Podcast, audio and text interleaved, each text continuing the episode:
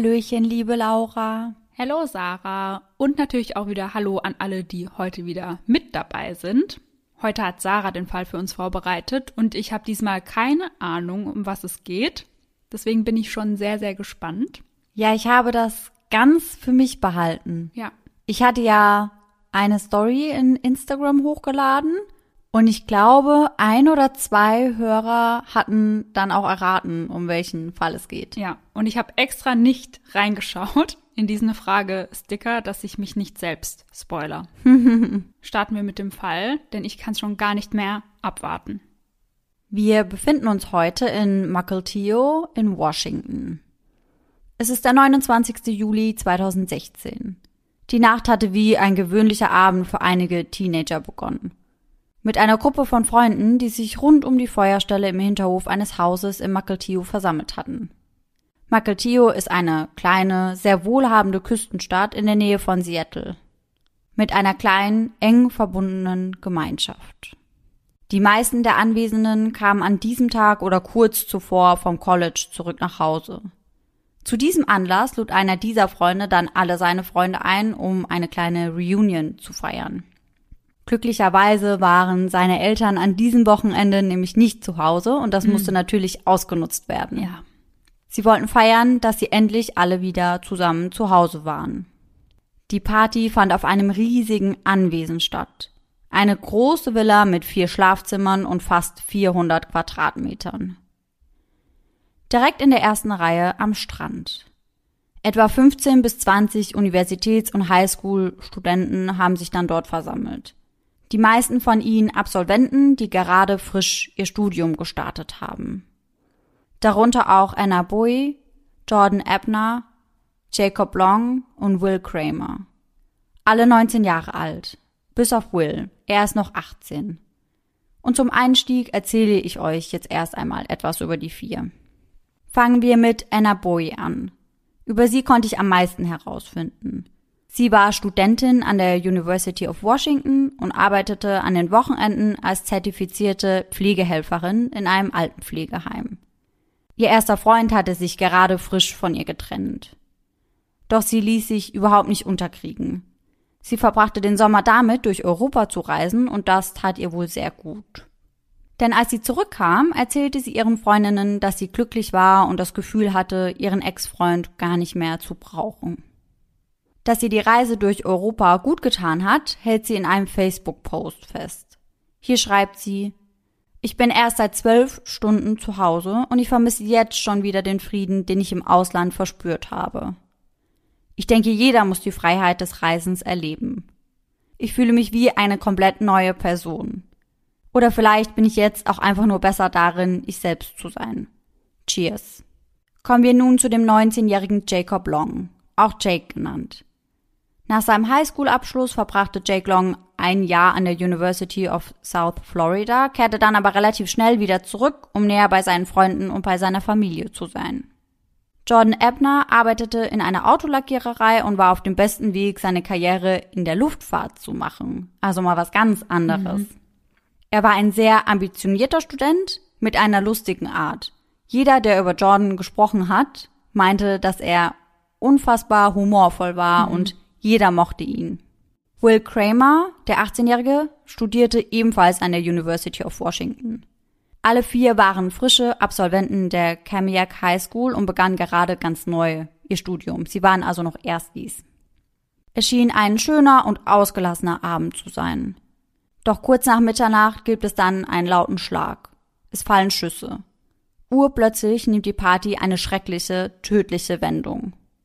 Plötzlich eröffnet ein junger Mann, bewaffnet mit einem Sturmgewehr, das Feuer auf die Partygäste. Panik bricht aus. Der Gastgeber der Party, Tristan, versucht einer Freundin durch die Garage zur Flucht zu verhelfen. Die beiden rollen unter dem Garagentor hindurch und bereiten sich darauf vor, über die Straße in Sicherheit zu sprinten.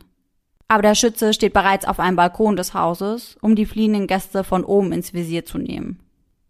Der Gastgeber der Party und einige andere rennen. Sie schaffen es über die Straße. Doch seine Freundin bleibt zurück. Sie hält das Risiko für zu hoch. Sie traut sich nicht. Sie rennt also zurück ins Haus und versteckt sich dort in einem Schrank und ruft dann ihre Großmutter an. Immer wieder sagt die junge Frau, Sie sind tot, Sie sind tot, ich habe Sie gesehen. Ich war genau dort und ich habe Sie gesehen. In der Zwischenzeit sind bei einem Nachbarn etwa 15 der Partygäste untergekommen, die von der Schießerei um ihr Leben geflohen sind. Mittlerweile haben sie schon längst bei der Polizei angerufen. Und eine der Personen von der Party konnte den Schützen während der Schießerei identifizieren. Denn es war kein Unbekannter. In dem Mitschnitt des Notrufs hört man, wie der junge Mann der Telefonistin einen Namen buchstabiert. Alan Ivanov.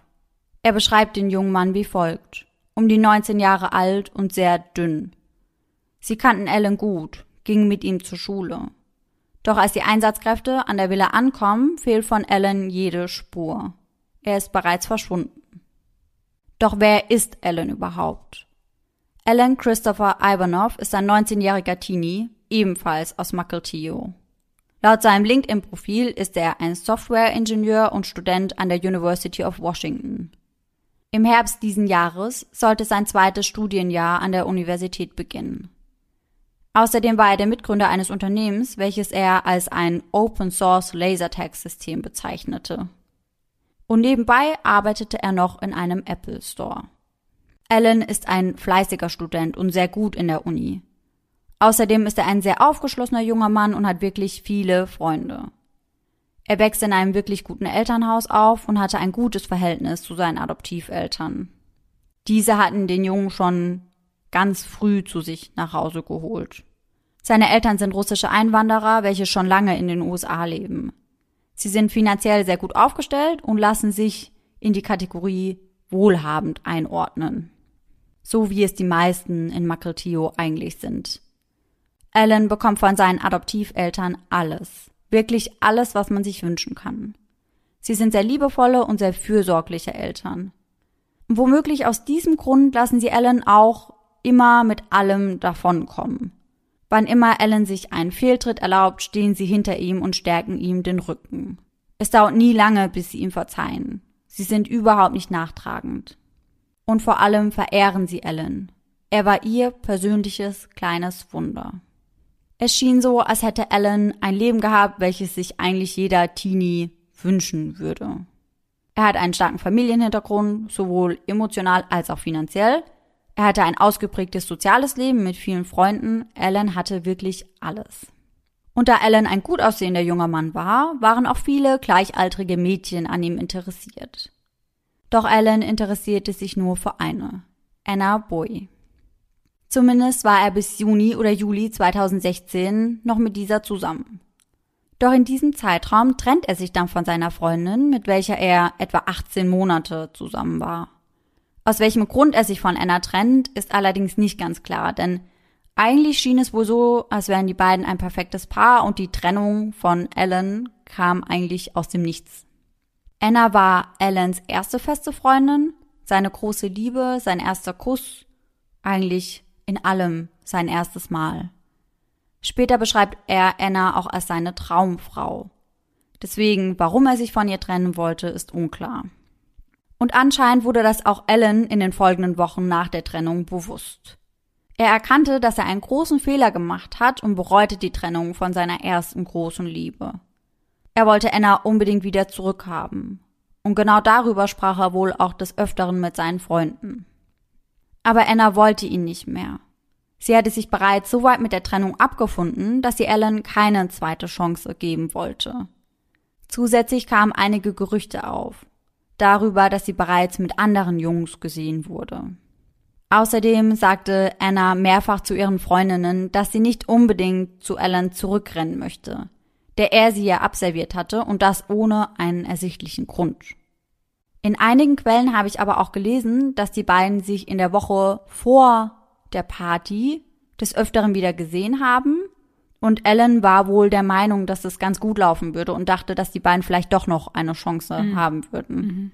Als Ellen dann aber mitbekam, dass Anna gesagt hatte, dass sie ihn nicht zurückhaben wollte und sich sogar mit anderen treffen würde, obwohl die beiden ja wieder Kontakt hatten, legte sich ein Schalter bei ihm um.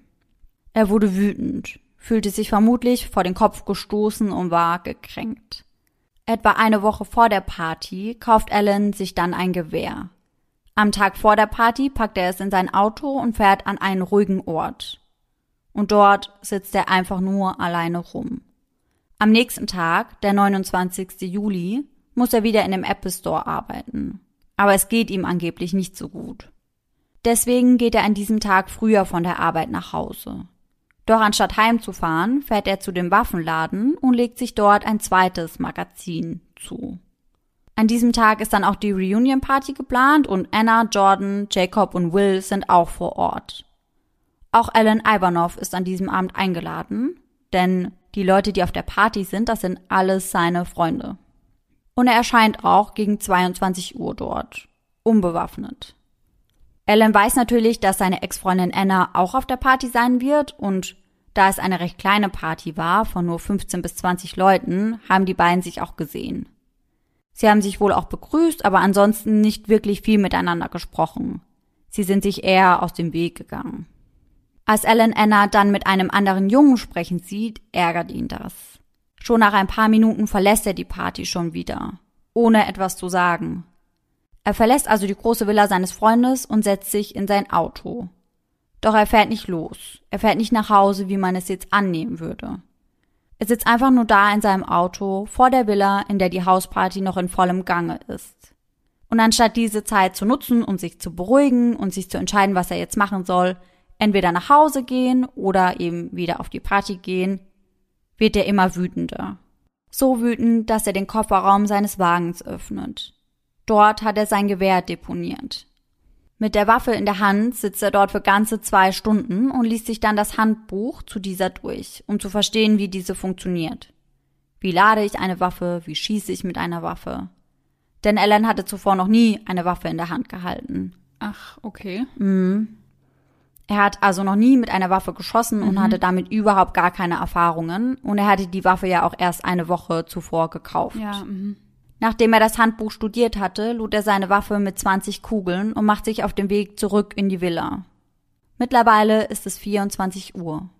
Draußen ist es stockdunkel. Doch einige Laternen beleuchten die Straße und auch in der Villa ist immer noch Licht an. Da Alan nicht erkannt werden möchte, schleicht er um die Seite des Hauses herum und versteckt sich an einer Wand, die quasi die Außenwand zum Wohnzimmer war. Doch schon bald kommt ihm Jacob Long entgegen. Alan versucht sich zu verstecken und presst sich so nah es geht an die Wand.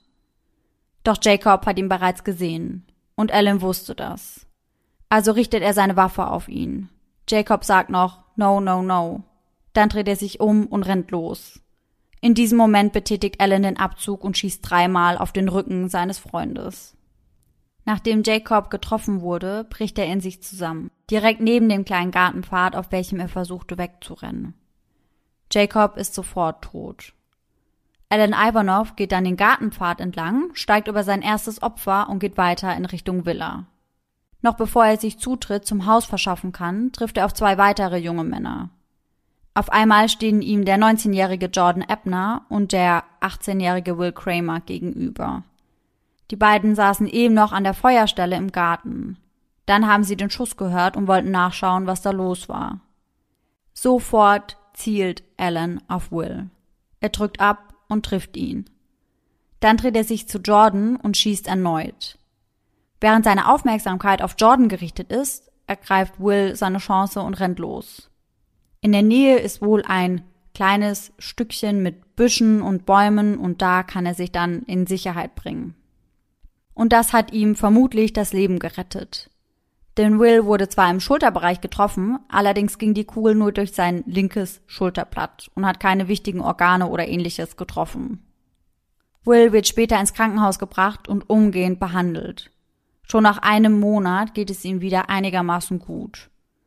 Zumindest was seine physischen Wunden betrifft. Jordan hingegen überlebt nicht. Der Schuss, den Alan auf ihn abgefeuert hat, war tödlich. Jordan ist sofort tot. Danach geht Alan direkten Weges in Richtung der Villa. Er kommt durch die Terrassentür rein und geht zielsicher in Richtung der Küche. Dort sitzt seine Ex-Freundin Anna Boy am Küchentisch. Als Alan Anna sieht, hebt er seine Waffe und schießt mehrere Male aus nächster Nähe auf sie. Einige der Schüsse treffen ihr Gesicht, einige ihren Kopf.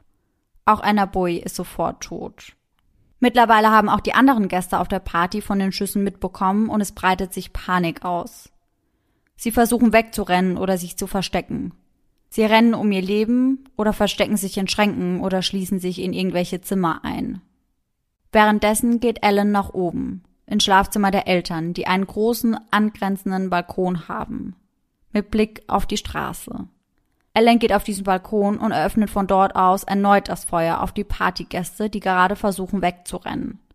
Er nimmt zwei junge Männer ins Visier. Einer der Männer ist der Gastgeber der Party, der andere saß kurz zuvor noch mit Will, Jake und Jordan an der Feuerstelle. Ein Schuss verfehlt ihn so knapp, dass sein Bein verbrennt. Doch glücklicherweise entkommen die beiden. Die Jugendlichen, die sich in Schränke oder Zimmer eingesperrt hatten, rufen derweil die Polizei oder ihre Familien an. Jemand kam in das Haus und begann auf meine Freunde zu schießen. Sie verbluten auf dem Fußboden, heißt es in einem Telefonat. In einem anderen heißt es, draußen liegen Leute auf dem Boden. Sie sind tot.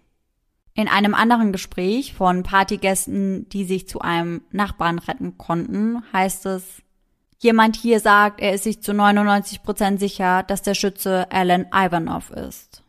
Mittlerweile ist Alan auf das Dach des Hauses geklettert vermutlich um einen besseren Überblick zu haben. Doch dann merkt Alan, dass er keine Munition mehr hat. Er hatte alle 20 Kugeln aufgebraucht.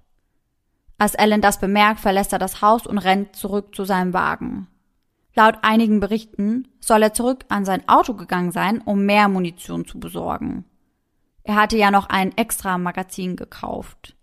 Er lädt seine Waffe nach, doch entscheidet sich dann um, steigt in sein Auto und fährt weg. Aus seinem Auto heraus ruft er dann einen seiner Freunde an. Mittlerweile ist es übrigens etwa 2.30 Uhr am Morgen. Alan sagt einem seiner Freunde übers Telefon, ich habe gerade meine Ex-Freundin umgebracht. Sein Freund sagt später, dass er sich am Anfang gar nicht sicher war, ob er das ernst gemeint hat oder nicht. Denn er hätte niemals gedacht, dass Alan zu so etwas fähig sein könnte und da Alan ohnehin immer so ein kleiner Witzbold war, dachte er, vielleicht wäre das einfach nur ein makaberer Witz. Mhm. Doch der Freund am anderen Ende der Leitung kannte Alan schon einige Jahre und merkte schnell, dass dieser hysterisch war. Während des gesamten Telefonats fragt Alan immer wieder, wie bringe ich mich am besten um? Er weint und sagt wiederholt, was habe ich gerade getan? Der Freund versucht Alan dann davon zu überzeugen, anzuhalten und das Auto irgendwo zu parken. Er soll die Polizei rufen. Das tut Alan nicht, aber sein Freund tut es. Und die Polizei hatte ja schon den Hinweis bekommen, dass es sich bei dem Schützen um Alan Ivanov handelt. Und daher sind sie schon dabei, Alans Handy zu lokalisieren. Und das klappt dann auch relativ schnell und sie spüren ihn kurz darauf auf. Ohne Gegenwehr wird er dann auf einer Interstate festgenommen. In nur 90 Minuten hatte Alan etwa 160 Kilometer zurückgelegt. Die Mordwaffe befindet sich auch noch in seinem Auto. Alan wehrt sich überhaupt nicht, er ist sehr, sehr kooperativ und setzt sich ohne Anstalten auf die Rückbank des Einsatzwagens. Und dort befindet sich eine Kamera, die dann sein erstes Geständnis direkt aufnimmt.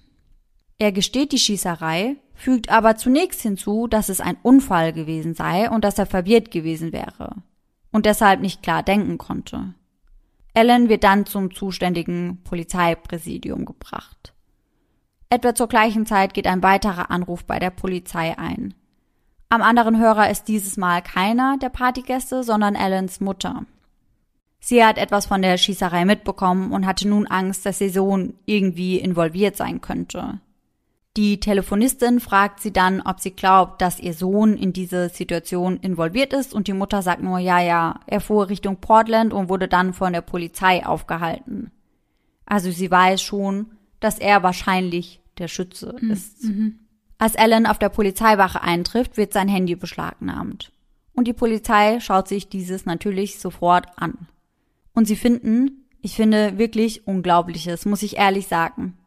Nach der Schießerei schreibt Ellen erst einmal mehreren Freunden, ich habe gerade meine Ex-Freundin umgebracht. Doch die Polizei findet noch viel mehr. Nachrichten und Verläufe, welche dieses Massaker hätten verhindern können. Sie schauen sich Nachrichten von vor der Schießerei an und es wird ziemlich deutlich, dass Ellen diese Tat schon vorab geplant hat. Es war auf keinen Fall eine Kurzschlussreaktion. Schon einige Wochen vor der Schießerei signierte er seine Textnachrichten mit Alan Ivanov, Future Shooter. Also Alan Ivanov, zukünftiger Schütze. Oh mein Gott. Mhm. Seine Freunde stempelten diese Signatur als halb Spaß, halb ernst ab. Wie gesagt, sie haben niemals damit gerechnet, weil das einfach überhaupt nicht zu Alan passte. Mhm. Er war nie gewalttätig. Und sie hätten niemals gedacht, dass er ein Amokläufer werden könnte. Und das, obwohl Alan häufig darüber sprach, dass er Anna töten würde. Sie wussten also schon, dass Alan sich an Anna rächen wollte. Doch irgendwie dachten sie wohl immer, dass er das nur aus der Wut heraus sagen würde, aber nicht, dass er es wirklich so meint. Ja, wir hatten das, glaube ich, ja schon in einigen Fällen, wo mhm. das gesagt wurde, oh, ich werde sie töten und keiner hat es ernst genommen. Und ich ja. glaube, man kann sich das auch einfach nicht vorstellen, dass jemand wirklich dazu fähig ist. Ja, vor allem nicht, wenn du so eng mit jemandem befreundet ja. bist und die Person halt eigentlich gar kein erhöhtes Aggressionspotenzial ja. hat. Einer seiner Freunde sprach ihn sogar mal darauf an und fragte, warum bist du so sauer? Und Ellen antwortete, ich hasse Anna, ich will Rache. Ein paar Tage später schrieb er dem gleichen Freund, ich werde sie verdammt noch einmal töten. Und bei meiner Recherche habe ich verschiedene Chatverläufe zwischen Alan und einem seiner Freunde gefunden und ich werde euch die Unterhaltung der beiden jetzt einmal kurz vorlesen. Sie hat ein Jahr meines Lebens verschwendet, schrieb er in einem Text. Und dann machen wir Schluss und sie versucht mich zu beeindrucken oder so. Ich würde sie erschießen, wenn ich eine AK hätte. Ich schwöre bei Gott, ich würde es tun. Und sein Freund versucht ihn eben immer wieder zu beruhigen und schreibt Dinge wie verdammt Bruder, verdammt, töte niemanden, lass das, hör doch auf. Aber Alan hört nicht wirklich auf. Etwa eine Woche vor den Schießereien schickt Alan seinem Freund dann einen Screenshot, als würde er gerade eine Waffe einkaufen gehen. Und sein Freund schreibt ihm daraufhin, hör auf, Bruder, reiß dich zusammen. Und dann kauf sie nicht. Alan antwortet, schön, ich werde keine Leute erschießen, aber ich kaufe trotzdem. Freitag, 22. Juli, um 21.14 Uhr dann der nächste Verlauf. Sein Freund schreibt ihm, Alan, mach nichts Dummes. Alan antwortet, zu spät, Dude. Was meinst du? Ich werde sie verdammt noch einmal töten. Alan, bitte hör auf. Für mich, hör auf. Hör auf damit. Sie ist es nicht wert. Diese verdammte, das piepen wir jetzt mal kurz, ist nicht das Leben meines Freundes wert. Zwei Tage später dann die nächste Unterhaltung. Allens Freund schreibt ihm, Alan, hör auf mit diesen Snaps. Ernsthaft. Es lässt sich buchstäblich aussehen wie ein Serienmörder. Alan antwortet wahr und einen nachdenklichen Smiley. Lösche sie, bevor jemand einen Screenshot macht und es an die Cops weiterleitet. Nein, was zur Hölle, schreibt Alan. Die können ohnehin nichts machen. Sein Freund sagt, sie können kommen und Nachforschungen anstellen. Und Alan sagt, und? Es ist alles in Ordnung. Es dient der Selbstverteidigung. Was sollen sie untersuchen? Ich bin ein legaler Besitzer. Sein Freund sagt daraufhin, unser System ist kaputt. Sie können tun, was immer sie wollen. Und Alan antwortet nur, ich werde sowieso sterben. In einem weiteren Verlauf schickt Alan seinem Freund ein Bild seiner Waffe. Sein Freund antwortet nur Holy shit, also sowas wie heilige Scheiße. Alan antwortet I'm fucking strap bitch, was umgangssprachlich bedeutet, dass er bewaffnet ist. In dem nächsten Verlauf der beiden kann man lesen, dass Allens Freund schreibt, dass er gleich mit seinem Vater ins Kino geht. Daraufhin antwortet Alan, verdammt, alles was mein Vater macht, ist arbeiten. Er kam heute zu mir und hat mir gezeigt, wie man das Gewehr benutzt. Sein Freund fragt ihn dann, ob sein Vater etwa fein damit ist. Und Ellen antwortet, er sagte, wow. Er hätte sowas gehabt wie ein Glow-up.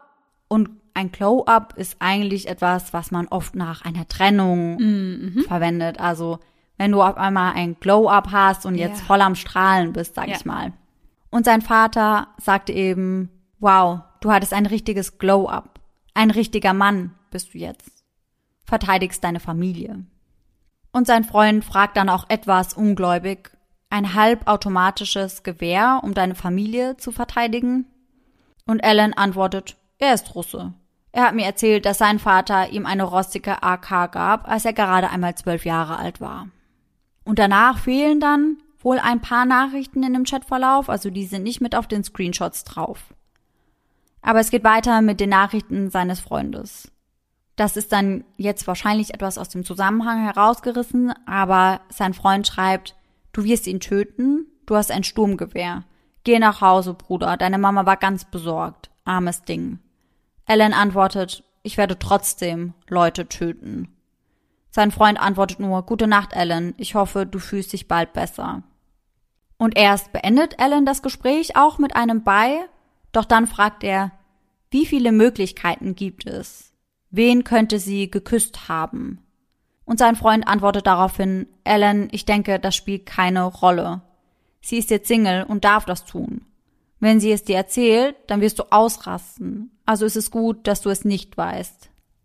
Weiter schreibt er auch, ich habe mit ihr gesprochen. Sie sorgt sich um dich, aber sie will in Ruhe gelassen werden. Und Allens Antworten werden dann immer knapper. Das interessiert mich nicht. Scheiße, das tut weh. Ich werde es tun. Sein Freund schreibt, werd endlich erwachsen und ertrage den Schmerz. Jeder, der sich mal getrennt hat, ist da durchgegangen. Sie hat nichts Falsches gemacht, Bruder. Sie verdient es nicht zu sterben. Ellen antwortet daraufhin, dann verteidige sie halt. Niemand verdient zu sterben. Sein Freund sagt ihm dann noch, dann geh halt ein Reh schießen, wahrscheinlich, dass er seine Aggression so loswerden ja. soll. Und Ellen antwortet, nein, ich werde jeden auf einer großen Party töten.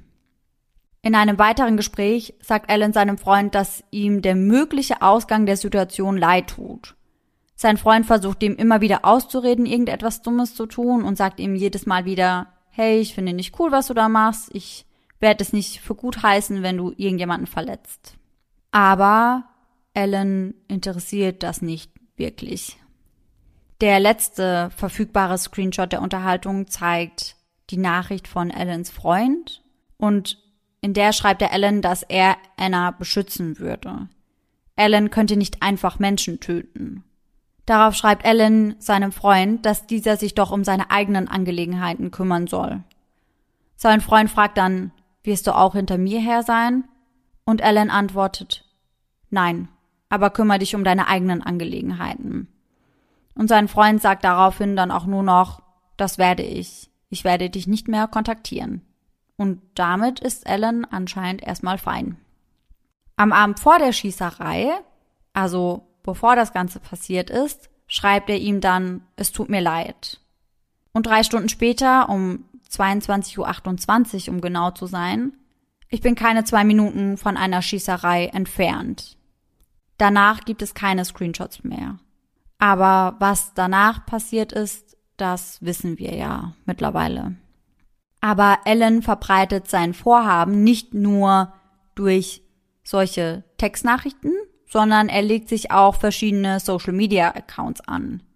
Ein Instagram Account und ein Twitter Account, um genau zu sein. Denn Ellen war eigentlich ja sehr technikaffin, aber vorher noch nie in irgendwelchen sozialen Medien vertreten. Sein erster Tweet lautete wie folgt. First and last tweet. I've been through it all. Also erster und letzter Tweet. Ich habe das alles schon durchgemacht. Doch danach postet er dann tatsächlich nochmal einen Tweet. Am 28. Juli um 22.51 Uhr, also einen Abend vor der Schießerei. Er postet, What's Ruger gonna think? Was bedeutet, was wird Ruger denken? Und Ruger ist ja der Hersteller seiner Schusswaffe. Mhm. Sein erstes Foto auf Instagram zeigt ein Bild seiner Waffe, die er kurz vor der Schießerei ja in einem lokalen Waffengeschäft gekauft hatte. Und sein Instagram-Profil gibt es übrigens immer noch, aber es ist mittlerweile auf privat gestellt. Das Bild kann man trotzdem noch im Internet finden und das ist quasi ein Screenshot von seinem Post. Auf dem Bild sieht man seine Füße, er fotografiert von oben. Auf dem Boden liegt vor ihm seine Waffe, daneben drei Projektile. Auf dem Gewehr klebt ein limitierter Supreme Sticker. Darauf steht Supreme 16, You Still Suck. Und you still suck bedeutet so viel wie du bist immer noch scheiße. Jetzt sage ich in der Folge schon das zweite Mal das Wort scheiße. Ja. Aber das kommt nicht von mir. Das kommt von, ja, dem Fall. Ich kann nichts Ja. dafür. Die Bildunterschrift des Posts lautet You can't run with me und ein trauriger Smiley. Ich bin ehrlich, ich weiß nicht ganz genau, was er mit dieser Bildunterschrift sagen wollte. Vielleicht hast du ja eine Idee oder irgendein Hörer oder eine Hörerin. Also vielleicht könnte man es so interpretieren, dass er quasi davon kommt Mhm. und dass die Menschen, die er töten will, natürlich nicht davon kommen. Also Ja. dass sie nicht mit ihm kommen können. Ja, stimmt, das könnte sein. Oh Gott, das wäre so krass. Also das war jetzt das Erste, was mir in den Kopf gekommen ist. Ja, das könnte wirklich sein. Oh je. Deswegen habe ich auch gerade so schockiert geguckt, als du das vorgelesen hast. So, und ich finde, es gab ja schon die ein oder andere Red Flag, sag ich mal, die eine oder andere Sache, die schon sehr alarmierend ist. Ja, vor allem, er hat es ja nicht nur einmal gesagt, sondern er hat es ja immer und immer und immer Ja. wieder gesagt Ja. und dann auch noch diese Waffe gekauft und also da hätte man auf jeden Fall, ja klar, also man sagt das jetzt so einfach im Nachhinein, aber da hätte man jemanden einschalten müssen. Ja, ich habe mich nämlich auch gefragt, ob denn wirklich niemand irgendetwas unternommen hat. Ja. Aber es gab schon mehrere Freunde von Ellen, die deswegen auch besorgt waren und sie haben dann auch Ellens Eltern angerufen und haben sie auch darum gebeten, dass sie die okay, Waffe zurückbringen. Ja. Aber Ellens Eltern glaubten nicht wirklich, dass Ellen jemals so etwas Schreckliches tun könnte. Was im Nachhinein natürlich ein fataler Fehler war. Denn nun sitzt Ellen im Gefängnis wegen des Verdachts auf schweren Mord ersten Grades in einem Fall, auf Mord ersten Grades in zwei Fällen und auf versuchten Mord ersten Grades in einem Fall. Als die Polizei Alan Ivanov sechs Stunden zu den Geschehnissen befragt und danach fragt, ob er so sauer war, weil Anna ihn eben zurückgewiesen hätte, erklärt er, ich hatte das Gefühl, dass es mir gegenüber nicht unbedingt fair war. Während eines Gerichtstermins am 1. August stellt Allens Anwalt in Frage, dass sein Mandant legal eine AR-15 mit einem Großraummagazin kaufen kann, während er noch nicht einmal legal Alkohol einkaufen kann.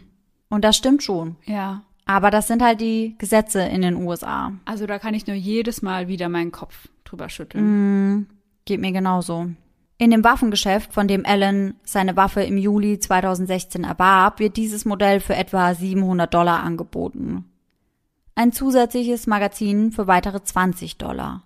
In einem Geständnis, welches die Polizei nach seiner Verhaftung fand, schreibt er, habe ich erwähnt, wie einfach es war, ein Sturmgewehr zu kaufen? Und er hat dann aber in diesem Geständnis dann auch alles zugegeben, oder wie? Also, es wird in den Medien immer als Geständnis betitelt. Ja. Aber so ein richtiges Geständnis habe ich nicht wirklich gefunden. Ich habe im Internet nur einen Brief gefunden, den Alan wohl vor der Schießerei geschrieben hat. ExpertInnen lesen aus diesem Brief einen suizidalen Unterton heraus und seine Mutter hat das wohl auch so gesehen. Und als sie den Brief gefunden hat, hat sie ihn dann eben ausgehändigt, weil sie Angst hatte, dass Alan sich irgendwie etwas antun könnte. Und auch dieser Brief ist öffentlich verfügbar. In dem Brief dankt Alan den Menschen in seinem Leben, einschließlich seiner Mutter, der er als allererstes schreibt in diesem Brief.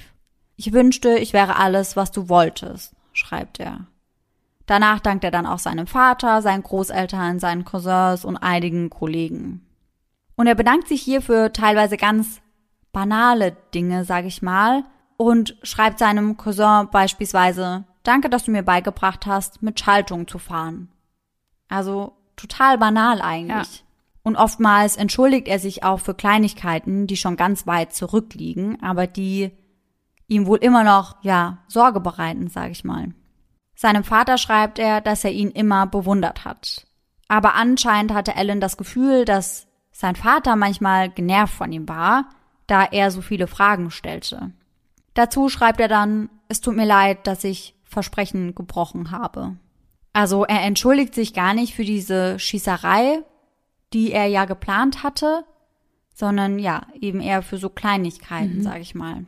Seinen Brief beendet er mit dem Satz, wenn du nicht auf dieser Liste standest, wolltest du auch nie das Beste für mich. Die Anklage wurde dann übrigens nachträglich nochmal angepasst. Ellen wurde nun angeklagt wegen dreifachen schweren Mordes ersten Grades, eines versuchten Mordes ersten Grades und einer Körperverletzung ersten Grades. Und Laura, wusstest du, dass es da einen Unterschied gibt, also dass es da quasi nochmal eine Steigerung von Mord ersten Grades gibt? Nee, gar nicht. Und ich habe mich das schon vorhin gefragt, als du das das erste Mal gesagt hast, aber dann dachte ich, warte mal noch, du erklärst das bestimmt noch. Ja, genau. Und genau hier kommt jetzt dann auch meine Erklärung. Ja. Ich wusste das nämlich auch nicht, aber die gibt es und das heißt dann schwerer Mord ersten Grades. Das ist dann ein Mord, der durch seine gewaltsamen Umstände noch schwerer mhm. wiegt quasi. Und viele Staaten haben da eine genaue Definition von speziell erschwerenden Faktoren für den Mord ersten Grades. Einige der Faktoren, die oft berücksichtigt werden, sind zum Beispiel die Art des Mordes oder beispielsweise die Verwendung von Sprengstoff. Auch wenn das Opfer ein Polizeibeamter, Richter, Zeuge, Staatsanwalt oder Geschworener war, gilt das als ein erschwerender Faktor. Aber das variiert von Staat zu Staat. In Kalifornien kann ein Mord beispielsweise als erschwert angesehen werden, wenn der Zweck der Tötung ein finanzieller Gewinn war. Und in Ohio gilt zum Beispiel die Tötung als schwerer Mord, wenn das Opfer unter 13 Jahre alt ist. Mhm. In anderen Staaten gilt es auch als erschwerender Faktor, wenn man innerhalb von kürzester Zeit mehrere Morde begeht. Ah, okay, ja. Im Fall von Alan Ivanov steht in der Anklageschrift hinter den drei Anklagen wegen schweren Mordes ersten Grades in Klammern Firearm Allegation. Seine Morde werden also als besonders schwer gewertet, da er ein halbautomatisches Gewehr als Schusswaffe verwendet hat. Ah, okay. Und die Anklage wegen schwerer Körperverletzung gilt übrigens dem Schuss auf den Hausbesitzer Tristan, der nur ganz knapp am Bein verfehlt mhm. wurde. In Washington, wo wir uns ja gerade befinden, gibt es immer noch die Todesstrafe. Entweder durch die Giftspritze oder durch Erhängen. Oh, Mhm. Ganz schön brutal auch. Ich also, wusste das gar nicht. Die Giftspritze ist natürlich auch brutal, aber ja. Erhängen, das klingt gefühlt aus dem letzten Jahrhundert irgendwie. Ja, das klingt so altertümlich ja. und so ja. ja. gar nicht modern, mhm. sage ich mal, weil das halt auch einfach noch mal viel quälender, glaube ich, ist als die Giftspritze. Das Mindestalter für die Todesstrafe in Washington ist übrigens 18. Ellen könnte also zum Tode verurteilt werden. Während des Prozesses sprechen dann auch die Eltern und weitere Angehörige der getöteten Teenies und natürlich auch einige ihrer Freunde, die an diesem Abend auch anwesend waren. Und all das ist auch auf YouTube zu sehen und ich habe mir das natürlich im Rahmen meiner Recherche angeschaut. Also da sieht man wirklich das komplette Video von dem Prozess. Wahnsinn. Mhm. In diesem Fall hatte man wirklich viel Zugang zu ja, sage ich mal, recht privaten Informationen, also zu der Anklageschrift, zu dem Brief, den Ellen geschrieben mhm. hat. Den Prozess konntest du dir anschauen. Also ja, es gab sehr, sehr, sehr viele Infos dazu. Und wie gesagt, ich habe mir das ganze Video angeschaut, aber ich fand das wirklich ganz, ganz schlimm. Also ja. ich habe Laura dann auch zwischendrin angerufen und gesagt, oh Gott, also ich habe mir da eben den Gerichtsprozess angeschaut und das war mit das Schlimmste, was ich mir jemals anschauen musste. Ja, ich glaube, wenn man so die Hinterbliebenen sieht und mhm. einfach sieht, wie sehr sie leiden und wie schrecklich das alles für sie ist, ja, das geht einem einfach super nah. Ja, ja, total. Anna Bowies Papa weint so schlimm, dass er eigentlich kaum sprechen kann. Oh Gott. Die Mutter von Jacob Long hat die Urne ihres Sohnes dabei. Mhm. Mhm. Sie sagt, ich habe Jake nicht mehr persönlich bei mir. Deshalb habe ich mich heute entschieden, ihn so mitzubringen. Das ist das, was mir von meinem Sohn geblieben ist. Ja, und das war auch der Moment, in dem ich gesagt habe, ich muss Pause machen. Oh Gott, ist das schlimm. Mhm. Also das ist so traurig. Mhm. Man kann sich gar nicht vorstellen, was die Familie da durchmachen muss. Ganz furchtbar. Will Kramers Vater nannte den Angriff vorsätzlich und unbegreiflich. Jacobs Vater nannte Ellen bei der Urteilsverkündung dann einen Feigling mit einer Waffe. Er sagt, er hat mir meinen ersten, meinen ersten Jungen genommen. Ich wollte die Todesstrafe, nur um das festzuhalten. Ich wollte, dass er stirbt.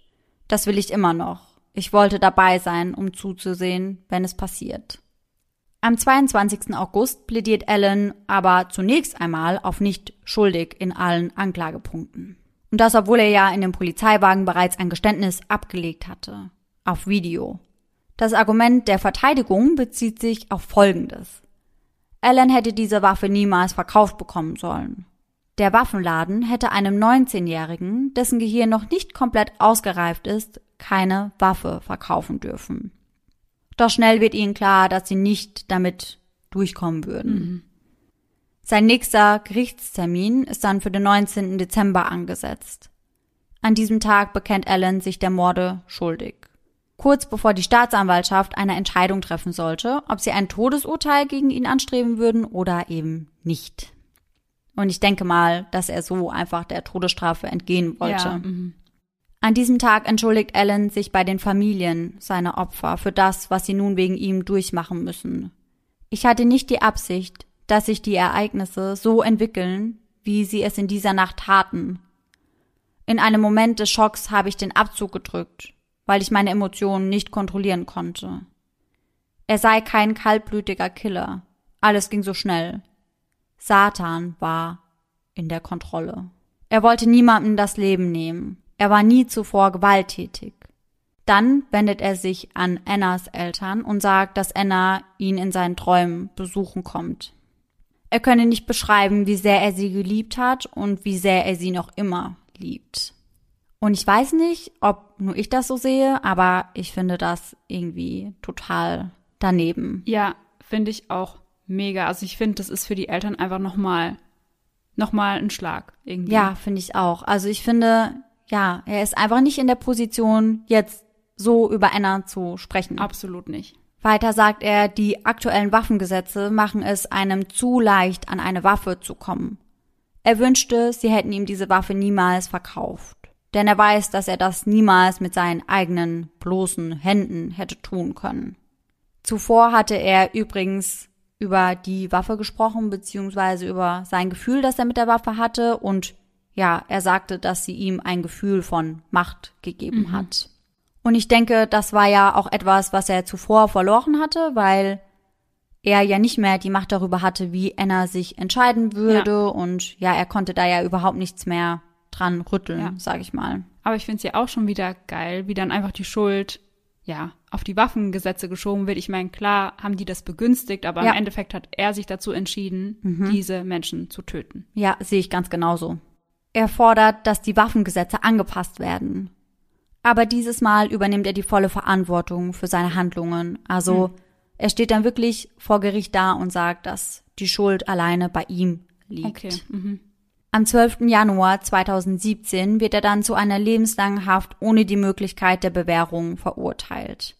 Seine Eltern sagen daraufhin, Niemals, nicht in unseren schlimmsten Albträumen hätten wir gedacht, dass es zu einer solchen Tragödie für unsere Familie, unsere Freunde, unsere Gemeinde kommen würde. Doch ich stelle mir noch immer die Frage, warum hat niemand irgendetwas gemacht? Also ich verstehe das nach wie vor überhaupt nicht. Und so ging es wohl auch Anna Boys Familie. Ja. Aber im Endeffekt, die Freunde haben ja die Eltern zumindest kontaktiert. Ja, aber wenn sie doch merken, dass die Eltern nichts machen, dann muss man doch eigentlich irgendwann auch mal einen Schritt weitergehen. Aber ich kann mir auch schon vorstellen, dass es in dem Alter vielleicht auch ist, dass wenn man merkt, okay, diese Erwachsenen glauben mir nicht und nehmen mich nicht ernst, hm. dass sie dann vielleicht denken, okay, dann wird die Polizei das erst recht nicht tun. Ja, ich finde das halt einfach schwierig, weil es gab ja ganz, ganz viele öffentlich zugängliche Hinweise ja. auch. Also wenn sie der Polizei einfach mal einen Screenshot von dem Sturmgewehr ja. gezeigt hätten, also alarmierender geht es ja eigentlich nicht. Ich finde das ganz, ganz heftig. Mhm. Aber auf jeden Fall haben sich Annas Eltern das natürlich auch gefragt. Ja. Anna Bohis Familie sagt, dass die Eltern von Ellen Maßnahmen hätten ergreifen können, um die Schießerei zu verhindern ja. und reichten daher Klage ein. Mhm. Annas Familie behauptete, dass die Familie von Ellen eindeutige Anzeichen ignoriert hat, dass ihr Sohn eine Gefahr für sich selbst und für andere darstellte. Und außerdem ließen sie ihn am Tag der Schießerei fahrlässig mit einer neu gekauften Waffe alleine. Sie sagen, dass Ellens Eltern wussten, dass ihr Sohn psychisch Schwierigkeiten hatte und dass es ihm nach der Trennung von Anna ganz, ganz schlecht ging. Und sie wussten ja auch, dass er vor kurzem eine Waffe gekauft hatte. Ja. Der Anwalt von Allens Eltern sagt jedoch, dass sie nicht mit solch einer Tat hätten rechnen können. Bis zu diesem Zeitpunkt kannte das Ehepaar ihren Sohn nur als einen verantwortungsvollen und freundlichen Menschen, der ein guter Schüler war, Sport und Musik machte, nie gewalttätig war. Die Eltern erfuhren erst davon, als sie in dieser Nacht an ihr Handy gingen. Sie waren nämlich nicht in der Stadt, sondern sie waren gemeinsam campen. Und Ellen war demnach eben alleine zu Hause. Als ihr Handy klingelte, sahen sie, dass es ihr Sohn war. Er schrie und brüllte. Im Hintergrund war das Geräusch von Sirenen zu hören. Er hatte auf Menschen geschossen, sagte er. Das wäre das erste Mal, dass seinen Eltern bewusst wurde, was er da gemacht hat oder zu was er imstande war, sage ich mal.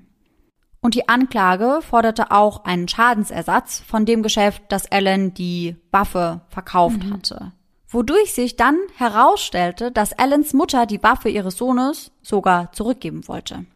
Aha, so viel dazu. Ja, genau, denn Allens Mutter hat die Waffe wohl gefunden und wollte sie dann eben bei dem Waffenladen zurückgeben, aber das ging nicht, weil sie ja nicht die Waffe gekauft hatte. Sie konnte die Retoure also quasi nicht Mhm. machen. Und das Waffengeschäft nahm die Waffe somit also nicht zurück. Aber, und das muss man auch ganz klar sagen, ist schon in gewisser Hinsicht ein Fehler der Mutter. Sie hat Ellen die Waffe dann wiedergegeben. Ja, eben, also wenn, dann hätte ich sie doch irgendwo, keine Ahnung, eingeschlossen oder Genau. versteckt oder verbuddelt oder was weiß ich was Ja, damit gemacht. genau. Aber nicht, ach ja, hier jetzt, ja, kannst du sie wieder haben. Ja, sehe ich auch so, weil sie muss ja schon einen Grund gehabt haben, die Waffe wieder zurückgeben zu wollen. Ja, eben. Und dass sie ihm die Waffe dann wieder zurückgibt, das kann ich überhaupt nicht nachvollziehen. Und sie hat wohl an dem Wochenende, wo sie dann campen waren, auch zu Ellen gesagt, hey, die Waffe bleibt in der Garage. Und Ellen hat das wohl auch versprochen, aber ja, ich würde das nicht als ausreichende Vorkehrung betiteln. Nein, gar nicht. Was bei dieser Klage gegen die Eltern und gegen den Waffenladen rauskam, das weiß ich nicht. Ich habe da noch gelesen, dass wohl auch die Eltern von Tristan, also von dem Gastgeber, Ja. angeklagt wurden, weil sie eben Jugendliche bei sich haben Alkohol trinken lassen. Aber die Anklage wurde wohl fallen Mhm. gelassen. Aber ich muss auch sagen, dass ich das in Ordnung finde. Ja. Obwohl ganz oft gesagt wurde, dass wenn die Kids vielleicht nicht getrunken hätten, dass sich das vielleicht auch alles nicht so emotional aufgebauscht hätte. Aber ich glaube trotzdem, dann hätte Ellen wahrscheinlich einen anderen Weg gefunden. Ja, das glaube ich auch. Und ich kann mir auch vorstellen, dass sie, wenn nicht, eben woanders getrunken Ja, hätten. eben. Also ich meine, das waren alles Teenies, die waren alle zwischen 18 und 20. Die hätten auch einen anderen Platz zum Mhm. Trinken gefunden. Und wahrscheinlich haben sich die Eltern des Gastgebers halt gedacht, da machen wir das lieber bei uns Ja. zu Hause, als dass sie irgendwo unter Ja. Mhm. irgendeiner Brücke Alkohol trinken oder sonst was. Ja. Alan Ivanov ist derzeit in der Washington State Justizvollzugsanstalt inhaftiert. Und dort ist er wohl auch, wie in der Uni, sehr engagiert. Also da gab es mehrere Berichte, in welche Arbeiten und in welche Bereiche er sich einarbeitet. Aber ja, ich dachte, wir brauchen ihn jetzt auch nicht in den Himmel heben. Nee, mm, Was ich aber sehr krass fand, ist, dass Alan wohl während seiner Zeit im Gefängnis die ein oder andere Rap-Zeile verfasst hat. Und auch die ist frei zugänglich im Internet zu finden. Er schreibt hier unter anderem Zeilen wie Vielleicht bin ich bewaffnet, das weißt du nicht. Dein Mädchen ist eine Hure, das wissen wir. Oder, und das fand ich ganz, ganz schlimm, fünf Schüsse ins Gesicht. Ich habe nie verfehlt. Blut strömt wie ein regnerischer Tag. Oh mein Gott. Mhm. Also, das spricht ja nicht wirklich dafür, dass er irgendetwas daran bereut. Ja, irgendwie, also während der Urteilsverkündung hatte man schon das Gefühl, als er sich entschuldigt hat, dass es ihm leid tut, Ja. aber das spricht gar nicht dafür. Da frage ich mich dann auch, ob das Täter dann wirklich nur machen, um der Todesstrafe zu entgehen, vielleicht. Ja, das könnte ich mir schon vorstellen. Ich weiß es nicht, aber Ja. das fand ich auf jeden Fall sehr, sehr verstörend. Absolut. Also ich war gerade total schockiert. Ich denke aber so oder so, dass er im Gefängnis ganz gut aufgehoben ist. Ja. Und was ich übrigens, ein Random Fact, aber den fand ich sehr, sehr interessant, sage ich mal, denn er hat einige Verbrecher bei sich mit im Gefängnis, die sehr bekannt sind und die ihm Gesellschaft leisten. Unter anderem Gary Ridgway, der Green River Killer, Aha, mhm. und Kenneth Bianchi, einer der Hillside Strangler. Sagt ihr das was? Nee, gar nicht. Das war wohl so ein Duo, die halt gemeinsam gemordet haben, auch zwei Serienmörder. Und ja, mit den beiden sitzt Alan jetzt dort im Gefängnis. Ach, ja, krass. Fand ich auch irgendwie heftig. Da kommen sie dann alle zusammen. Ja. Ja, und jetzt sitzt mir Laura gegenüber und sieht total verstört aus. Aber wir sind tatsächlich am Ende des heutigen Falls. Also ich hatte von dem Fall vorher noch nie etwas gehört. Und ich muss sagen, unsere Aufnahme geht ja schon immer relativ schnell vorbei. Aber heute mir kommt's vor, als würden wir hier seit drei Minuten gefühlt sitzen. Ich war so gefesselt und ja, ich bin einfach total schockiert über die ganzen Umstände der Tat und eigentlich über alles, was du uns heute erzählt hast. Ja, mir ging es auch so. Also wirklich, während der Recherche habe ich immer mehr gefunden. Ja. Und bei jedem neuen Artikel, den ich gelesen habe, ja, war ich einfach schockiert. Ja, das muss jetzt erstmal wieder ein bisschen sacken, sag ich mal. Und ich bin wie immer sehr gespannt, ob ihr den Fall schon kanntet und was ihr zu dem Fall sagt. Lasst uns das auf jeden Fall gerne wissen. Ja, und dann bin ich jetzt fast sprachlos eigentlich. Ja, da will man eigentlich schon gar nicht mehr schöne Träume wünschen, wie sonst. Ja, ja, wirklich so. Aber wenn das jemand abends hört, dann sollten wir ihm lieber schöne Träume wünschen. Dann hoffen wir natürlich, dass ihr alle nächsten Sonntag wieder mit dabei seid und bis dahin schöne Träume. Bis dann. Tschüss! Tschüssi.